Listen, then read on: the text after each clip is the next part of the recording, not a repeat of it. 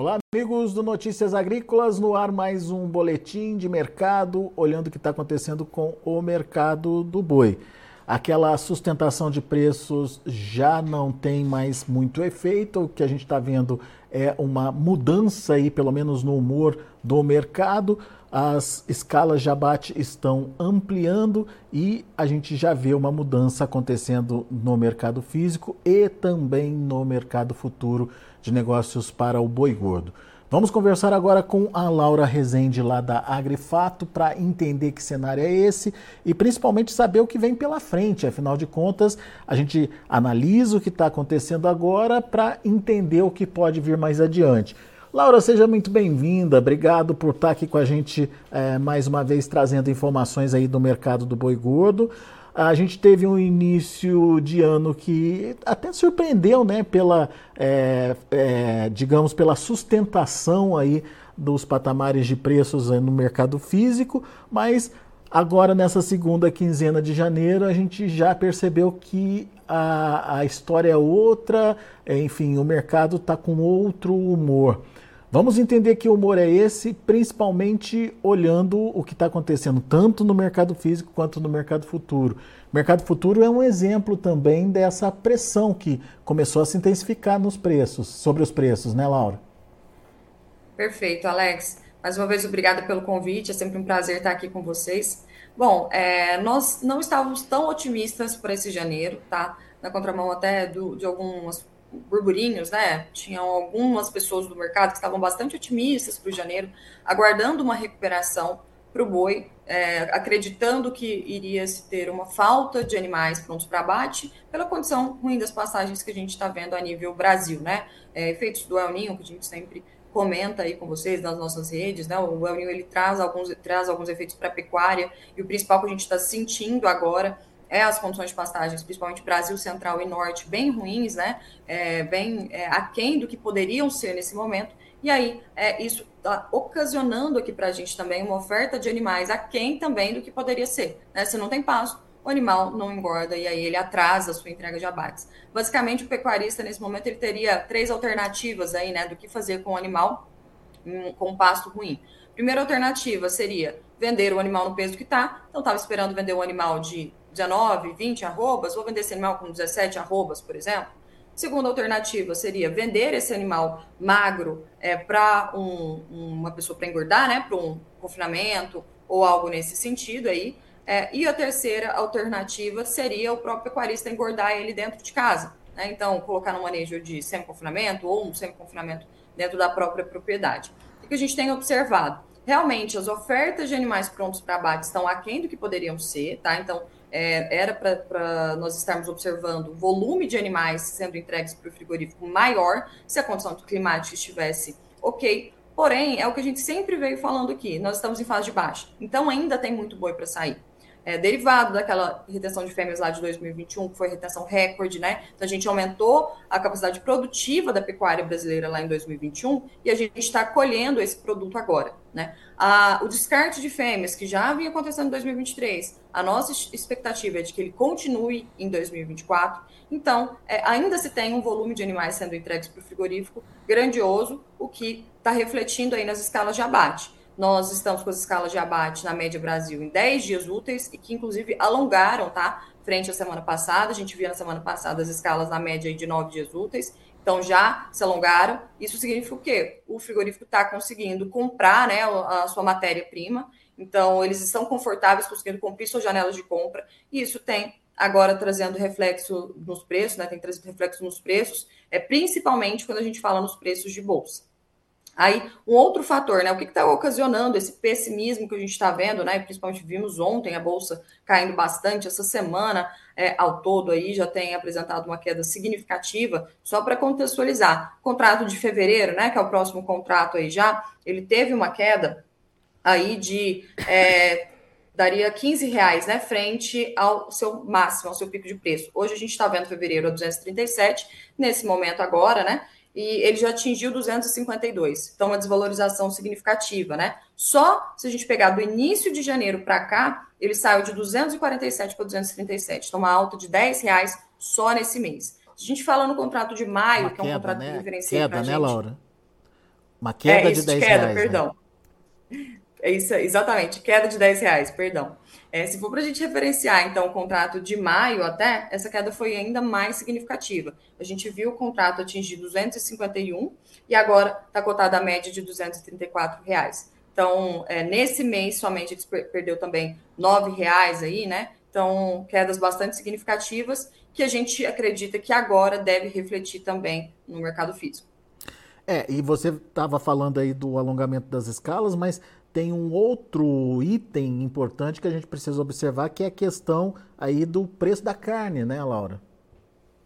Perfeito, Alex. São os dois pontos, né, que, que nos guiam aqui, que nos fazem acreditar que nos próximos dias, aí até finalizar o mês de janeiro, nós iremos observar é, uma pressão baixista aí nos preços da arroba. O primeiro que a gente comentou, né, das escalas alongadas do, dos frigoríficos, né, e o segundo ponto, a demanda do mercado doméstico. Então, a gente viu a carcaça casada, que é aquela meia banda que os frigoríficos vendem, né? Caírem em mais de um, de um real só nessa semana. Então, semana passada a gente viu negócio sendo realizado no estado de São Paulo, na casa de R$16,50. Agora já está R$15,50 e até tem esperado uma queda maior ainda para a próxima semana, tá? Então, a carcaça já na casa de R$15,00 para a próxima semana, essa é a expectativa. Então, é a tempestade perfeita para os frigoríficos exercerem essa pressão aí no, nos preços da arroba, né? Se eles estão com a, com a matéria-prima, né? Com, com, a demanda aí de, de oferta, na verdade, matéria-prima satisfatórias, escalas alongadas, e o, o produto final deles está é, caindo de preços, né, perdendo valor para o mercado, a tempestade perfeita para eles exercerem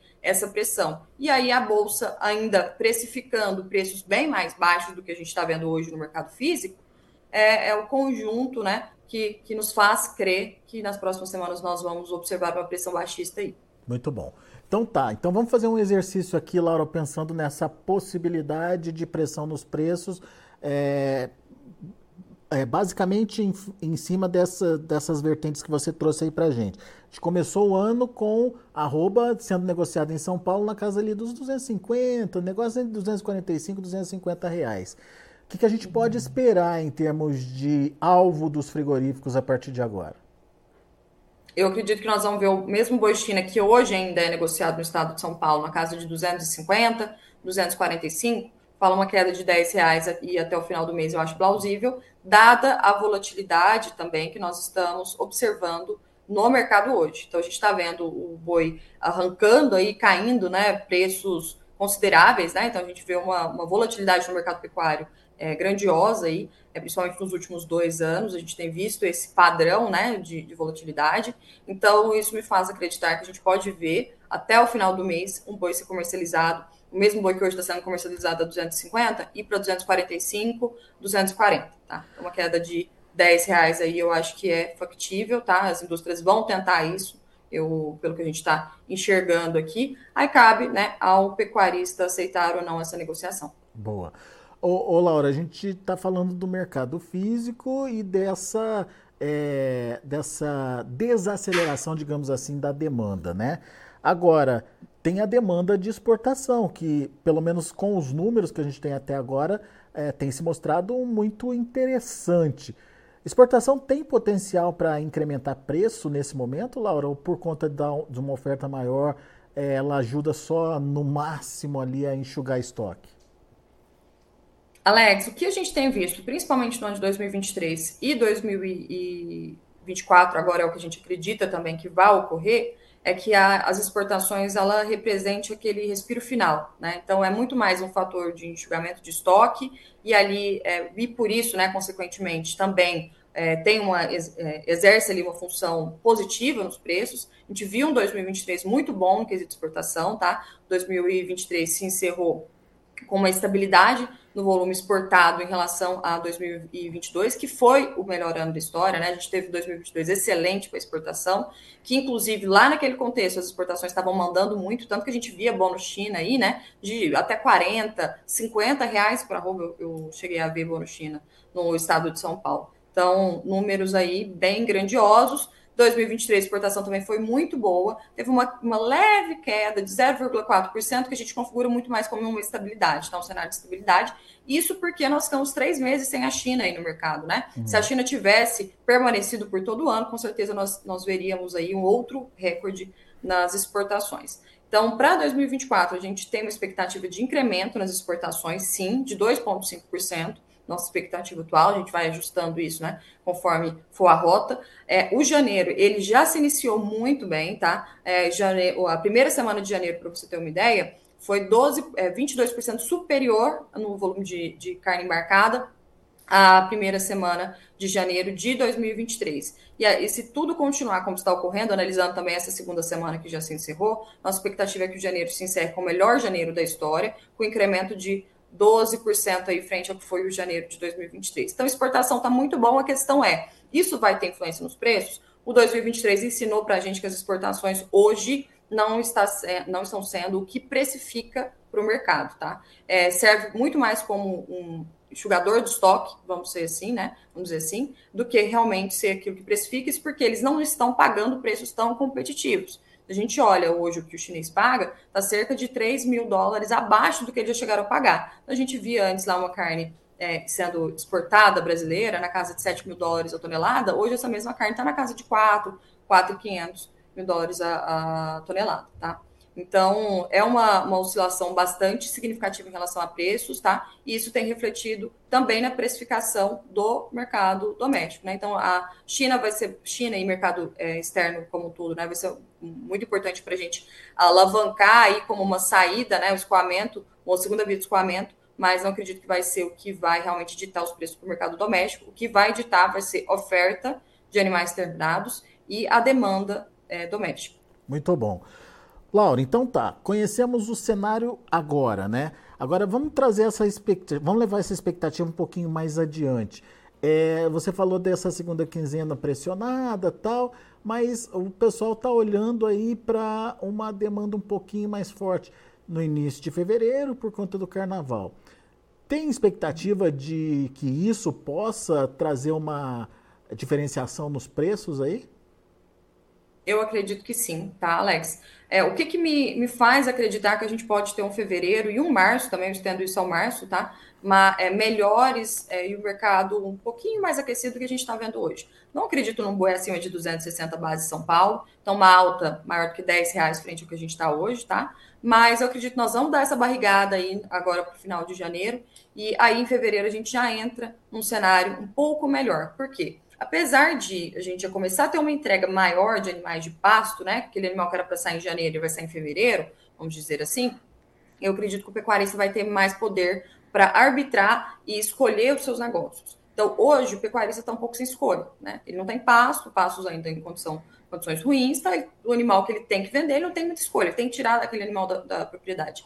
Já em fevereiro, em março, as condições de passagem vão, vão estar um pouco mais equilibradas, mais satisfatórias para o pecuarista. Então, ele consegue escolher se ele vai aceitar aquele negócio ou não. Então, o frigorífico me ofereceu uma negociação que não faz sentido para mim, eu deixo meu animal no passo, vendo daqui 15 dias, 20 dias, um mês, sabe, né? Então, ele, é, esse fator é meio de psicologia da negociação mesmo, que a gente tem visto que tem sido um outro componente para análise do mercado pecuário, eu acredito que ela vai ter efeito durante esses meses de fevereiro e março aí, tá? E aí um outro ponto também, as exportações continuarem, né, alavancando como estão, é, vai ser mais uma via de escoamento, então vai sobrar menos carne para o mercado doméstico, o que também é um fator altista aí.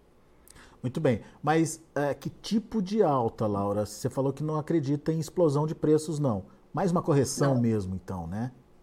Mais uma correção. Então vamos falar que os preços é, vão aí para 240 base São Paulo até o final do mês. Início de fevereiro a gente volta para preço de 250, 255, né? O, o, melhor cenário que eu falaria hoje, tá? Seriam preços, claro que é muito difícil a gente cravar, né? Ninguém. É, futurologia é uma, é uma matéria muito difícil de ser, de ser estudada. Mas eu falaria em preços, né? É na casa aí de 260 entre fevereiro e março, no melhor cenário, né? Mas eu acredito muito mais numa estabilidade, esses preços de 250 se mantendo, tá? É, mas com viés um pouquinho mais positivo. Muito bem. até para justificar essa, esse gerenciamento aí que o pecuarista pode fazer em relação à oferta de animais, certo? Isso justificaria essa, essa modulação aí, digamos, do, dos preços. Exatamente, essa modulação, grãos também, né? Apesar do milho ter dado uma baixada aí durante a semana, mas estão mais onerosos do que a gente tinha, por exemplo, lá em novembro, em outubro. Então, isso também influencia, né, para quem quer intensificar, né, a, engorda desses animais, né? E aí a, a, segunda via de exportação, como eu falei também, continuando pujante aí.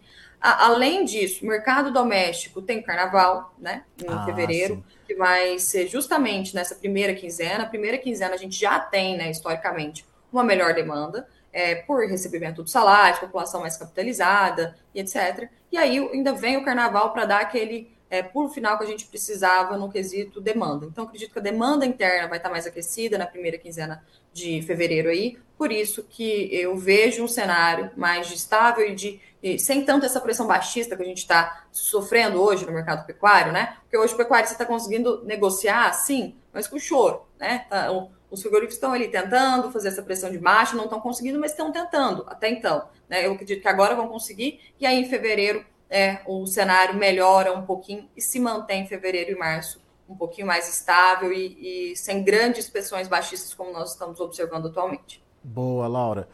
Muito obrigado mais uma vez pela sua participação. É sempre importante é, ter as opiniões dos analistas aqui para que o produtor possa, a partir delas, tomar a sua própria decisão. A gente te agradece a, ah, mais uma vez a sua participação e fica o convite para você voltar sempre, Laura. Muito obrigada, Alex. Uma boa tarde a todos. Obrigado. Até a próxima. Laura Rezende, direto lá da Agrifato, aqui com a gente, trazendo as informações do mercado do boi. Uh, nesse momento a gente tem uma pressão uh, em cima dos preços, tanto no mercado físico quanto no mercado futuro.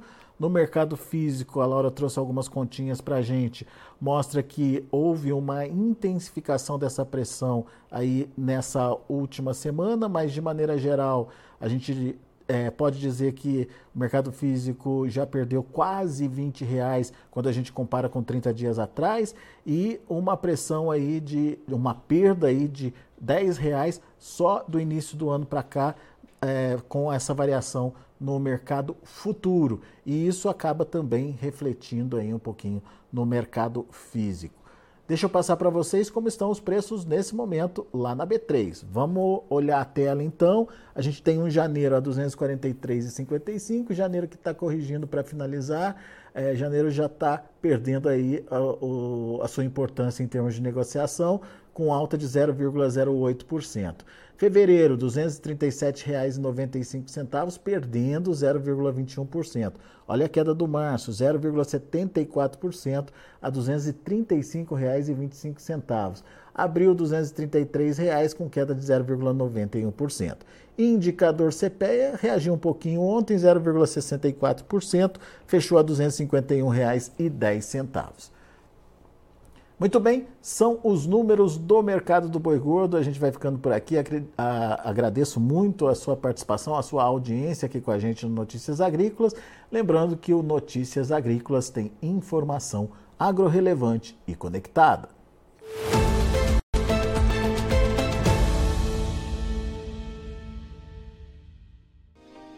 Se inscreva em nossas mídias sociais. No Facebook, Notícias Agrícolas. No Instagram, arroba Notícias Agrícolas e em nosso Twitter, arroba Norteagri. E para não perder nenhum vídeo, não se esqueça de nos acompanhar no YouTube e na Twitch Notícias Agrícolas Oficial.